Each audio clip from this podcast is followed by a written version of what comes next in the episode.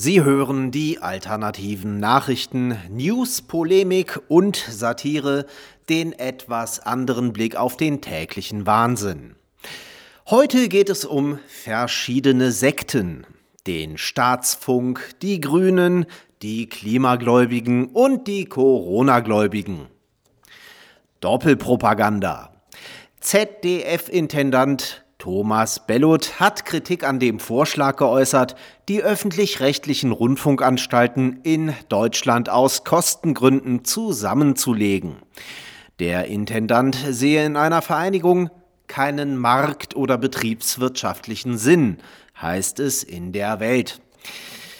Das muss man sich mal auf der Zunge zergehen lassen. Keinen markt- oder betriebswirtschaftlichen Sinn als hätte ein übermächtiger, mit Zwangsgebühren finanzierter Staatsfunk irgendwas mit Marktwirtschaft zu tun.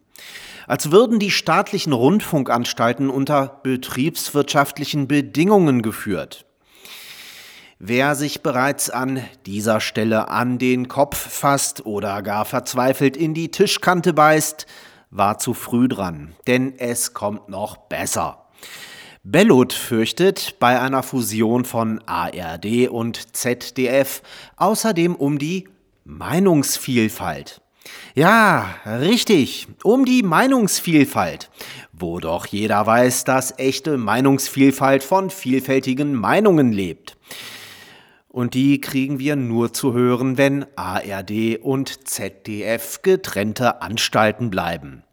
Denn bei der ARD kriegen wir rund um die Uhr Regierungspropaganda zu hören, während beim ZDF rund um die Uhr Regierungspropaganda gesendet wird. So viel Vielfalt muss schon sein. Salat-Nazis. Am 19. April nominiert die ökostalinistische Anti-Freiheitspartei Die Grünen einen Kanzlerkandidaten. Oder viel wahrscheinlicher eine Kanzlerkandidatin, denn Annalena Baerbock eignet sich aus zwei Gründen besser für den Job. Sie ist eine Frau, was bei Linksgrünen schon das qualitative Alleinstellungsmerkmal ist, und sie ist sogar noch dümmer, ungebildeter und inkompetenter als Robert Habeck. Aber warum am 19. April? Es hätte doch besser zu ihrer Ideologie gepasst, die Show einen Tag später stattfinden zu lassen. Nie wieder Schnee. In Deutschland gehören klirrend kalte Winter der Vergangenheit an.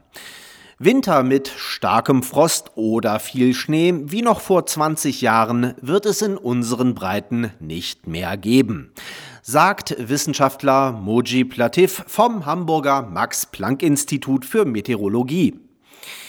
Wer jetzt aus dem Fenster schaut und denkt, da stimmt irgendwas nicht, für den können wir Entwarnung geben. Die Meldung war nur ein Scherz. Sie erschien am 1. April 2000 im Märchenmagazin Der Spiegel.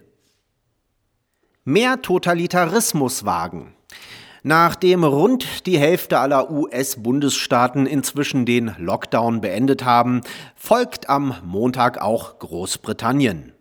In Deutschland heißt es derweil, wollt ihr den totalen Lockdown? Wollt ihr ihn, wenn nötig, totaler und radikaler, als wir ihn uns heute überhaupt vorstellen können? Sie hörten die alternativen Nachrichten, Zusammenstellung und Redaktion, die Stahlfeder. Am Mikrofon verabschiedet sich Martin Mocharski.